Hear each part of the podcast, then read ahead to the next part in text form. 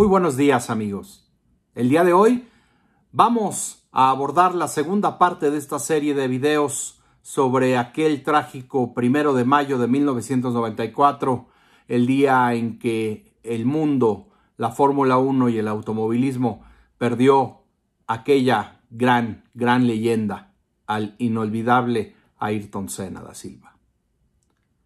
Retomando eh, la historia compartida por el periodista brasileño Livio Orricio.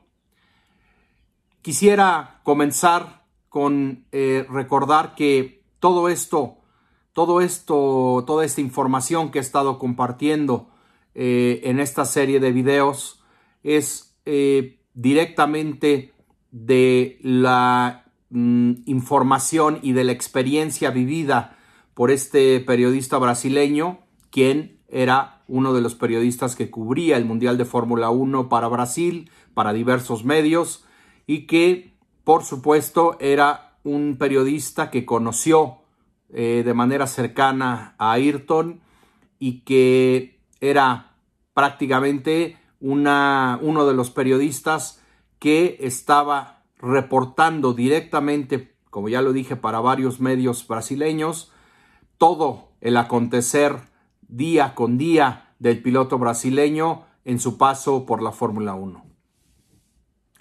Eh, retomando la información y la, dándole continuidad al primer capítulo que publicamos el día de ayer, retomamos esta historia desde el punto en donde eh, el periodista brasileño comenzó a recordar un poco eh, el tema del accidente, él recuerda que empezó a eh, repasar las repeticiones, a ver las diferentes tomas del accidente.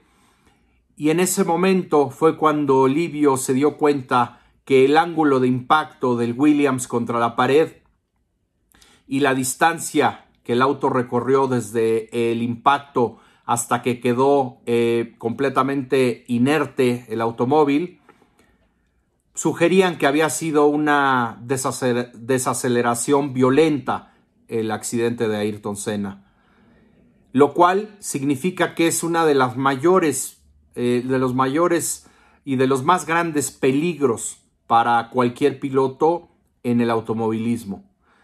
Y también se dio cuenta que la, el, el anti-roll bar, la, lo que es la, la toma superior a la cabeza del piloto dentro del monoplaza, estaba también en buenas condiciones. Él quería pensar que Ayrton estaba, eh, a pesar de, todo, podría tener alguna posibilidad de salir adelante.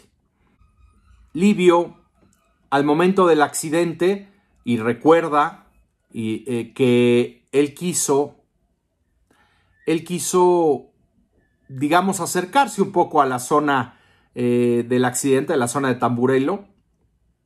No se lo permitieron los oficiales eh, de pista, estaba bloqueado el acceso hacia esa zona, eh, incluso dirigiéndose hacia allá desde la zona de paddock. Pero en ese momento Livio pudo encontrarse a un fotógrafo que era también viejo amigo suyo y de la familia Sena, de nombre Angelo Orsi, que era un fotógrafo de la revista, de la famosa revista italiana Autosprint. Tenían una buena relación entonces y, Angelo venía saliendo de esa zona de Tamburello hacia el paddock. Cuando lo vio Livio, le preguntó, se le acercó y le preguntó que si él había podido ver algo y, y Angelo contestó directamente a Livio con estas palabras. Está mal, está mal. Estaba perdiendo mucha sangre en la cabeza, fueron sus primeras eh, palabras. Livio en ese momento eh, sintió, sintió un, gran temor. Por primera vez, en ese, desde el accidente, Livio entendió que la situación era muy, muy grave. De hecho, eh, eh, decidió correr, eh, Livio Corricio decidió correr a la sala de prensa, tomar sus cosas y dirigirse ahí en ese momento al Hospital Maggiore de Bolonia. Ya había estado ahí el viernes por la noche tras el accidente de Rubens Barrichello. El sábado también había visitado el hospital para eh, informarse más acerca de Roland Ratzenberger, aunque para ese momento ya se sabía que el piloto había perdido la vida. Ahora, en este domingo, iba a volver a recorrer la distancia de aproximada de 50 kilómetros desde el autódromo Enzo y Dino Ferrari hasta el Hospital Maggiore. Ahora, ahora era buscar si podía, podía encontrar buenas noticias sobre el estado de salud de Ayrton Senna. Los indicios eran, eran negativos, eran, eran desgraciadamente malos, pero eh, Livio decidió dirigirse al hospital y es ahí, es ahí cuando em, logró accesar al piso número 8, pudo enterarse, cuando él llega al hospital, logra enterarse que no había periodistas todavía en el hospital. Él fue prácticamente el primero en llegar y por esa razón, cuando todavía había cierta normalidad en el hospital, logró subir al piso 8, que era en donde estaba el centro de cuidados intensivos. Cuando él logró eh, accesar ahí, eh, se dio cuenta que había un movimiento inusual de doctores entrando y saliendo de la, eh, de la unidad de cuidados intensivos. Cuando logró él situarse en un punto estratégico en donde estaban entrando y saliendo personas, se dio cuenta que estaba un carabinieri, que estaba un policía muy emocionado hablando sobre el caso de Ayrton Senna. Le escuchó, Livio escuchó decirle, decir a este carabinieri que el piloto había tenido un accidente y que acababa de llegar al hospital, eh, habiendo sido trasladado en helicóptero. Tenía su sombrero en la mano, según recuerda Livio, y recuerda también las palabras. Decía, Dios mío, ¿qué es esto? Ya no hay pilotos como Senna que corren con el corazón lamentándose. Un piloto, perdón, un policía emocionado por lo que le había sucedido a Ayrton Senna.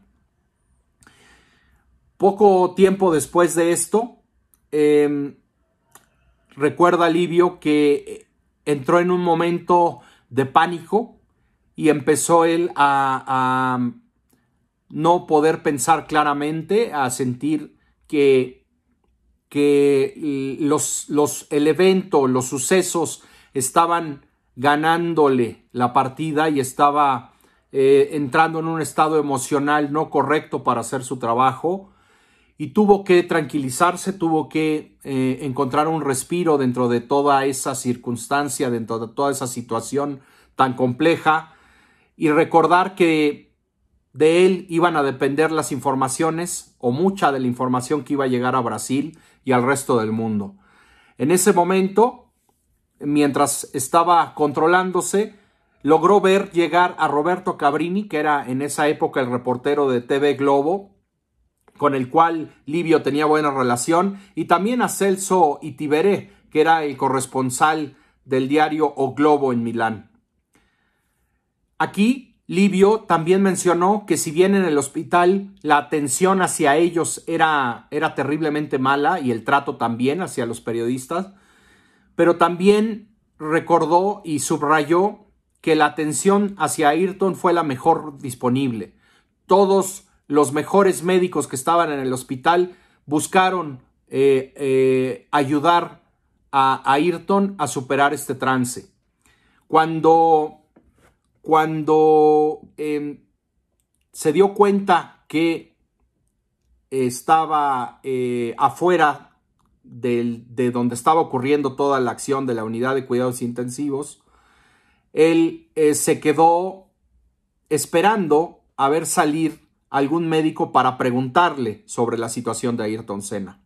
En ese momento encontró un médico que venía de la sala de cuidados intensivos y le preguntó directamente, vienes de, adentro, ¿viste a Cena? ¿Puedes decirme algo? Le preguntó Livio a este doctor. El doctor se apellidaba Servadei y fue uno de los que atendió a Ayrton cuando aún estaban en la pista y lo acompañó del circuito al hospital en el helicóptero. El doctor era todo un profesional y a pesar de ello se le veía emocionado y conmocionado por lo que había visto. En voz baja, sorprendentemente para Livio, el doctor contestó y replicó a sus preguntas. En voz baja comenzó a, describir lo que había vivido en esa última hora. Y cito las palabras del el doctor Servadei, palabras textuales transmitidas por Livio Orricio. Antes, incluso de quitarle el casco, nos impresionó la cantidad de sangre que estaba perdiendo el piloto. Seguro que una arteria, alguna arteria había sido golpeada y mi primera preocupación fue, una vez que la cabeza de Cena quedó expuesta, mi preocupación primaria era tratar de, contener la hemorragia. Recuerda el doctor y sigue explicando que el doctor Sid Watkins, que era entonces el médico de la FIA, guió la compleja remoción del casco. El doctor menciona que en cuanto tuvieron acceso a la cabeza de Ayrton ya sin el casco y la balaclava, desde ese momento entendió que Ayrton Senna no sobreviviría a ese accidente. Y retomo las palabras del doctor Servadei. Vimos que la base del cráneo estaba abierta y estaba perdiendo masa encefálica. Por el corte de un centímetro de un lado a otro, por detrás de la cabeza. Para mí, se había golpeado la cabeza contra la pared en la curva de Tamburelo a gran velocidad. Eso explicaría este trauma craneal generalizado. Livio recuerda que después de escuchar eso, le quedó claro que no había nada más que hacer. Eh, la partida de Ayrton Senna, su fallecimiento, probablemente eh, era cuestión de tiempo.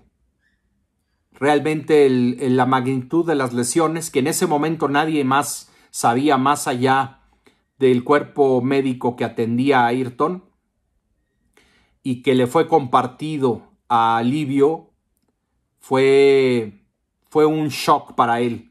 Recuerda que buscó un lugar para sentarse porque no podía mantenerse de pie, estaba en shock.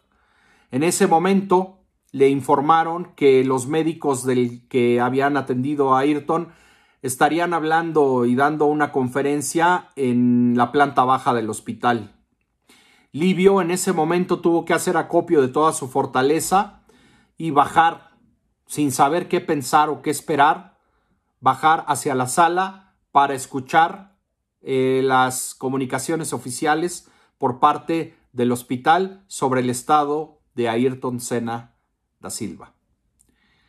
Como, como todos ustedes imaginarán, amigos, sí, eran momentos muy difíciles. Yo mencionaba al inicio de, de esta serie de videos que aquí vamos a compartir alguna información que probablemente suene bastante fuerte, bastante cruda, pero es información que antes ningún otro periodista había compartido de la manera en que Livio lo ha hecho y me parece a mí que nos permite, nos permite entender de una mucho mejor manera qué sucedió ese primero de mayo de 1994 y cuáles fueron las consecuencias en la integridad física de Ayrton Senna, ese impacto en la curva Tamburello. Nunca antes se había revelado esta clase de información con estos detalles y agradezco de nuevo a, Livio Oricio haber compartido todos estos detalles de su experiencia vivida en aquel Gran Premio de San Marino, de aquel fatídico Gran Premio de San Marino de 1994.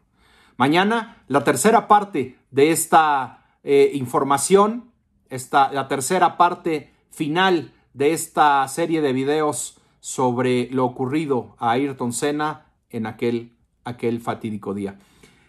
Si no se han suscrito al canal, los invito a suscribirse, a que me dejen sus comentarios y sus likes por favor, son muy importantes para nosotros y también aquellos que nos están escuchando por la plataforma de Spotify eh, en, en, este podcast de Jack Beck López. Por favor, también déjenos sus comentarios que son muy importantes para el trabajo que estamos haciendo.